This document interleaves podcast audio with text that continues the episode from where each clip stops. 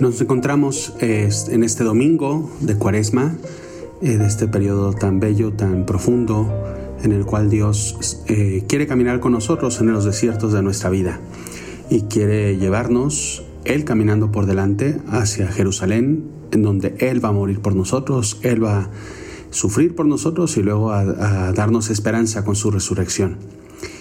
Y en este primer domingo en el que todos iremos a misa seguramente y podremos eh, recibir lo que la palabra de Dios nos diga ahí, yo quisiera hablar con ustedes sobre una virtud que me parece muy de cuaresma y muy profunda, que es la, virtud del perdón.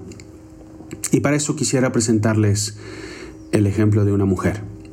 Eh, ¿Tú qué reacción tendrías que te encontrases delante de quien ha asesinado a toda tu familia?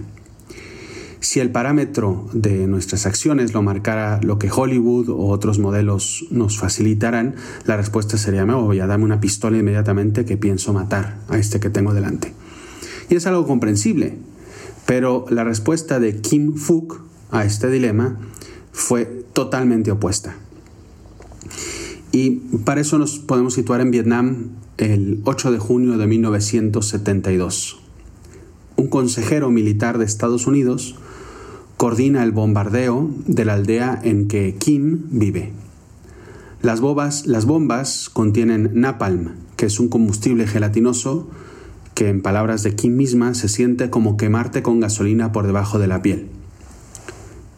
Ella en ese entonces contaba solo con nueve años, y la foto en que aparece corriendo desnuda por un sendero y llorando con el cuerpo quemado por el napalm se convirtió en un símbolo, y a lo mejor lo han visto ustedes alguna vez. Tras huir de aquel infierno en donde toda su familia perdió la vida, tuvo que recorrer otro igualmente terrible.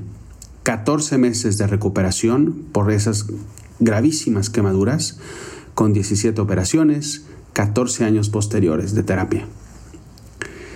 Bueno, pues 10 años después de aquel día, en 1982, y después de tanto sufrimiento, Kim tuvo un sueño. Quería estudiar medicina y entró en la facultad en Saigón, ahí en Vietnam. Pero soñar en un régimen comunista no es siempre posible, y así nos lo cuenta ella. Por desgracia, los agentes del gobierno se enteraron de que yo era la niñita de la foto y vinieron a buscarme para hacerme trabajar con ellos y utilizarme como símbolo. Yo no quería y les supliqué, déjenme estudiar, es lo único que deseo.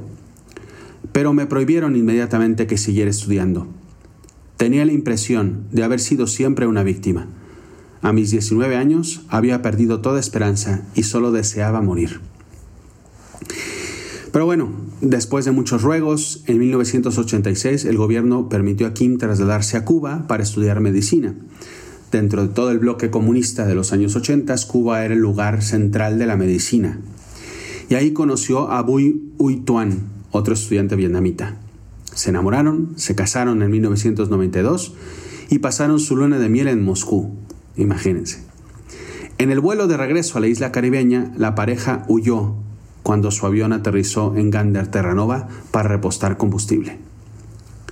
Hoy, Kim vive en Canadá con su marido y sus dos hijos, Thomas y Stephen.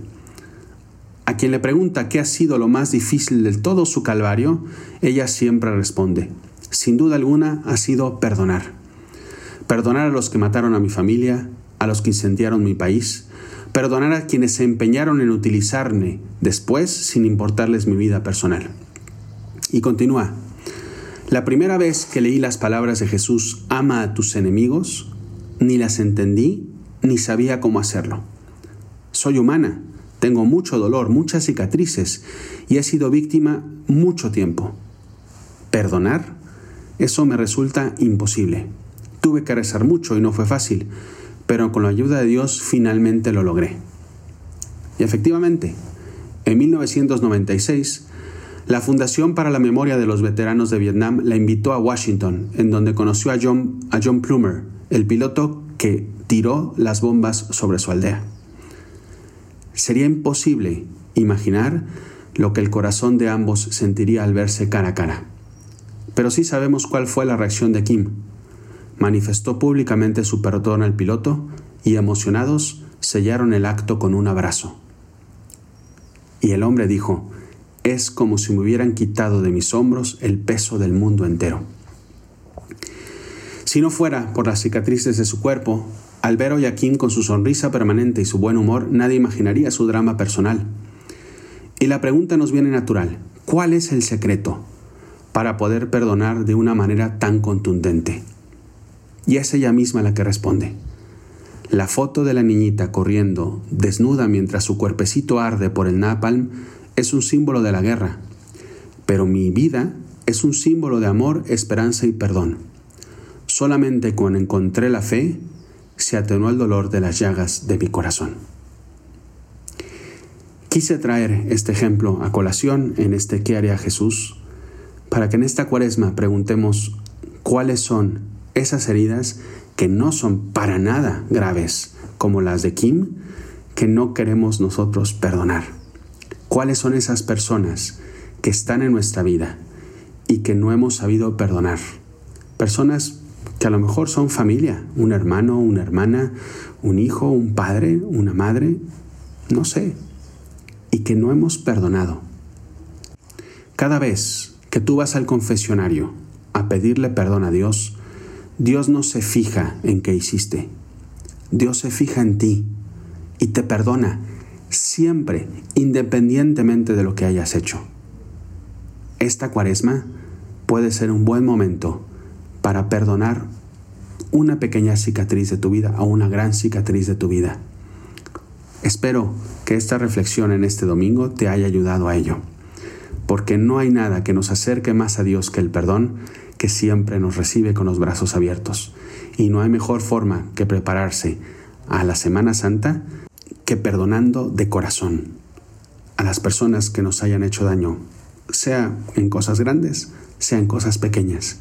Y no significa ser ingenuo y, que voy a vivir mi vida e invitar a estas personas que me han hecho daño a cenar todos los días. No, pero ya no voy a guardar yo esa cicatriz en mi corazón, porque Dios lo hace conmigo porque Dios me perdona siempre. En fin, espero que esta reflexión te haya ayudado, te haya invitado por lo menos a dar un pasito adelante en esta virtud que es tan difícil, no, no, es muy fácil, la verdad, pero que tanto nos puede ayudar a ser mejores seres humanos y que tanto puede ayudar a cambiar mi mundo y el mundo en el que vivimos.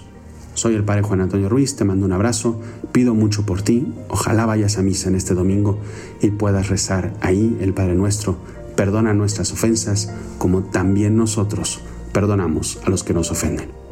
Nos vemos a la próxima.